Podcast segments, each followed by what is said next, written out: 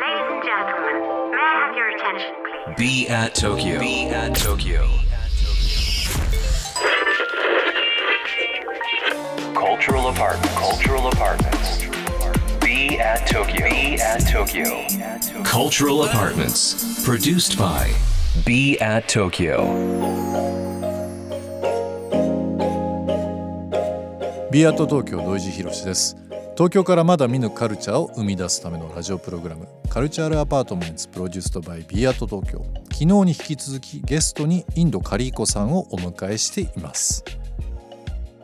あのカレー作り、えーもうこれからいろいろされたいっていう方いらっしゃると思うんですがあのカリーコさんこう道具まあ、ね。作るための,、まあ、あのグッズ道具をですね、はい。ろんなところでコラボもされてるとはいいうことなんですが、これから始めよう揃えたいなっていう人に対してはどういったものをおすすめされますか？そうですね。えっとあのースパイスカレーって何が必要かっていうと、うん。もう本当にフライパンオンリーなんですよ。はい。フライパン1個でできるっていうところがすごく魅力的なあのものでもあってもう一口のコンロとフライパンさえあれば作れます。なんか日本だとどうしても鍋っていうか、うん。まあ、寸胴までいかないですけど、まあ、ある程度のちょっとこう深さがある鍋をどうしてもカレーって思い込んじゃうんですけど、はいフライパンでできるんです。よそうですね、えっと、うん。日本のカレーは煮込み料理なんですけど、スパイスカレーは炒め料理になるので、うん。炒めやすいフライパンがあるといいんですね。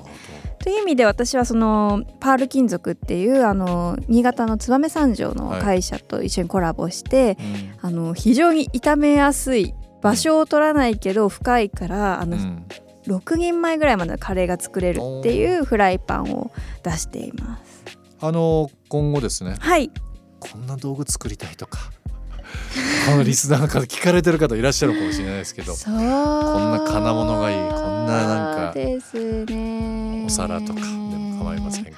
そうですね。お皿もいいですね、うん。インド食器もいいなと思って、うん。なんかちょっと可愛いインド食器。うん。それこそ原宿の女の子たちも使いたくなるような可愛いインド食器とかあったらいいかなと思って、なるほどね。なんか本場すぎない、うん。ちょっとサブカル的なインド食器みたいな。いいですね。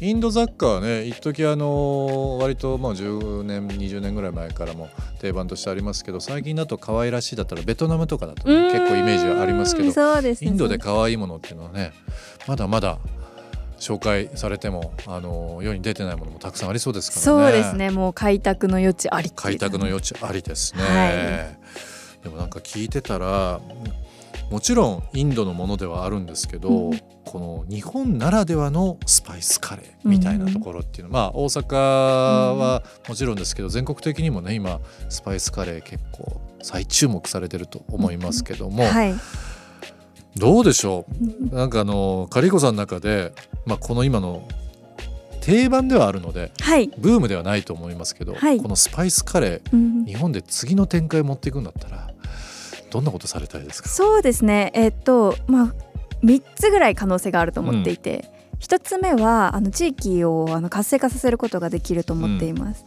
カレーは素材を選ばないのでまあいろんなその食材を選べるのでえその地域の特産品とカレーをコラボさせることができます。えで、うん。これはよくレトルトカレーでやられていると思うんですけどもそれは結構やっぱ日本のカレールー味になってしまっていて素材の味というよりもルー味になっているんですよね。それをスパイスカレーによって素材を生かす形で、あうん。の再現するとより面白いんじゃないかな。となるほどね、はい。まあ、これが地域活性化かな。まあ、地域活性の話もそうですけど今みたいな話も含めてそのマーケティングですとかコンサルティングとか、まあ、はい。あと大手企業さんとの商品開発など、はい。あのまあご自ご自身で発信されながら本とかも書かれながら、こういうカレーを通じてスパイスを通じていろんなことされてるとそうですね思いますけどもね。はい。ここ数年ですか？そういうふうな活動をえっとったのは。5年前に出会って、ええ。えっと、その時19歳だったんですね、うん。で周りにやっぱり誰もこう好きなカレーとかスパイス好きな子がいなくてやっぱり好きな人っていうのは3 4 0代の方で、やっぱ健康を意識した方が多かったんですね。でも私は、えっと、カレーに出会った時にこんなに美味しくてあの健康にもよくってあの文化に文化の広がりを感じるような食べ物はないと思ったんですね。でやっぱ若いうちに発信すればそれが簡単であるっていうことを受け入れられる可能性があると思ったので、できるだけ早く若いうちに発信し続ける必要性があるって感じたんですね。なのでもう本当に好きになってからもう12ヶ月目からブログを始めて発信をしています。ええ。こんなに魅力的ですよとか。うん。でまああの先ほどの地域の活性化のお話もしたんですけど、まあ、あのあとは子どもの食育っていうのが2つ目で3つ目があの若い人に向けたスパイスの魅力発信になると思っています。やっぱり年配の方が興味持たれる方とか多いんですかね。はいそうなんですが、やはりそこは健康とかの需要が高いから。でもスパイスってもっと他にも香りとか形も原型を見ると形も可愛かったりします、なのでアクセサリーに応用することもできるかもしれないし、香水やコスメあとファッションにもあの影響を与えうると思ってるんですね。ファッションにも。はい、スパイスのこうまだらになった T シャツもあったら可愛いかもしれないですなね。ねもうペイントのように。うんなので本当に若い人に発信どう発信するか若い人へのカルチャーにするっていうのももうまさにブルーオーシャンだと思っているのでそうですねはい、なんかこう大阪のそのスパイスカレー薬膳カレーっていうのはですね、まあ、僕もあの昔もう二十数年前ですけど大阪住んでる時に、はい、当時からあったんですよ実は。うんでなんでい今ねもう一回こういう風にブームになったんだろうなっていう時にやっぱりその健康とかですねその当時多分僕らと同い年ぐらいだった人が店やっててそれこそカレーとチャイのお店とかいっぱいあったんですよね大阪って。で多分年を重ねてきていろんな形で、あのー体にいいものを提供していこうという部分でこうじわーっと広がってきたっていうのは聞いてますけどもはい。でも若い人もうん今カレーブームなのでうん。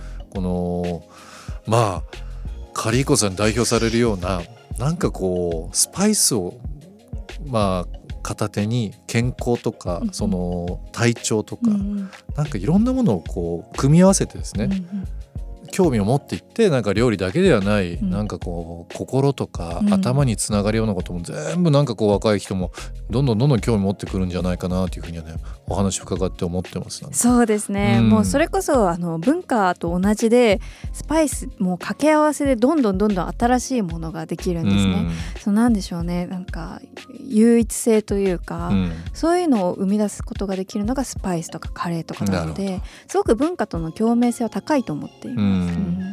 以前まではあの本当に専門店というかねそういったところでしか見なかったスパイスが最近だと本当にいろんなスーパーでもうん。売られてますし、まあ、都内だと葛西の方とかにもよよくそのそうですね。あのインド人街というか、スパイス専門店でね並んでたりだとか結構いろいろ見るようになりましたけども、はい。おすすめのスパイス逆にそういったものが手に入るスーパーとかっていうのがあれば、うん。リスナーの方にもですねぜひぜひお伝えいただきたいなと思いますけど。そうですね。まああのまあ、こういう質問をたくさんその始めた当初から知って、されていて立ち上げたのが私のスパイスショップなので、あのもし初心者の方で、えっと、もちろんスーパーでも売ってます。スーパー百貨店でも最近ターメリッククミンコリアンダーを売ってるんですけどこれらを使ってもしその余ってしまうのうん。に心配をする方であったら、私はその初心者のためのスパイスショップというのをやっていてもちろんあの東急ハンズとか蔦屋書店とかの一部の店舗では買うんですけどネットでもやっているんですね。であのー余らない調合された必要な分だけ揃ってる、うん。初心者の方にこう分かりやすい説明をつけたスパイスセットというのを売っています。390円で4人分のものから売っているので。十分ですね。なんか、なんかえ390円で4人分なんですか？そうですね。もともと学生の時に始めたので、うん。ちょっとそこだけ値段設定が 何も考えてなかったんですけど商売気が全くないような感じしますけどもそうですね、うん、だいぶお得な感じしますね。ぜひぜひご覧になっていただければなと思います。が、これホームページの方にもそうですね。載ってますよね。はい。インドカリコスパイスショップとか調べれば出てくると思います。なんかこのスパイスカレーを初心者のためのお店を経営されてるという肩書きが本当に面白くて。なんかあの古典でねどこお店を持たれてるというよりは、まあ、これからそのスパイスカレーの普及というか、うんうん。詳しい人にだけではなくてなんかこう、まあ、私なんかもそうですけど初心者。うん。すごい興味持っちゃいます。もう、うん。お話ししてたら。もうスパイスっていうのは魅力たっぷりなものなので、うん。そんなマニアのものだけのなんかスパイスにするのはあまりにもったいないんですよね。もっと普通に日常的に使えるまあ19歳の自炊歴1年の私がこんなに楽しんでいるのだから毎日料理されている主婦の方だったらもっと楽しめるって思ったんですよね。なのでもうほんと初心者の方さあ始めてみようと思った方が心を折らないようにするスパイスショップを作りたいっていうのが、うんまあ、目標でしたね。カルチャーアパートメントプロデュースドバイビアット東京今週はインドカリーコさんをお迎えしています。明日も引き続きよろしくお願いします。はいよろしくお願いします。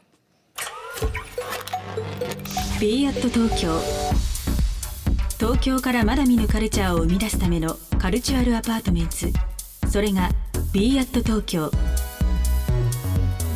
情報を発信するメディアであり才能が集まるスタジオであり実験を繰り返すラボであり届けるためのショップでもある決められた型はない集まった人がブランドを形作るオンラインとリアルな場でつながりながら発生する化学反応が次の東京を代表する人を物をカルチャーを作り出す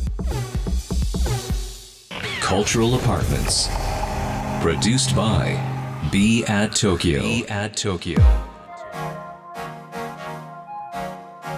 カルチャールアパートメントプロデュースドバイ b アット東京。今日の放送はいかがでしたでしょうか、えーリスナーの皆さんからのリアクションもお待ちしております。番組への感想リクエストなどお寄せください。また今注目のクリエイターなどぜひぜひ教えていただければなと思います。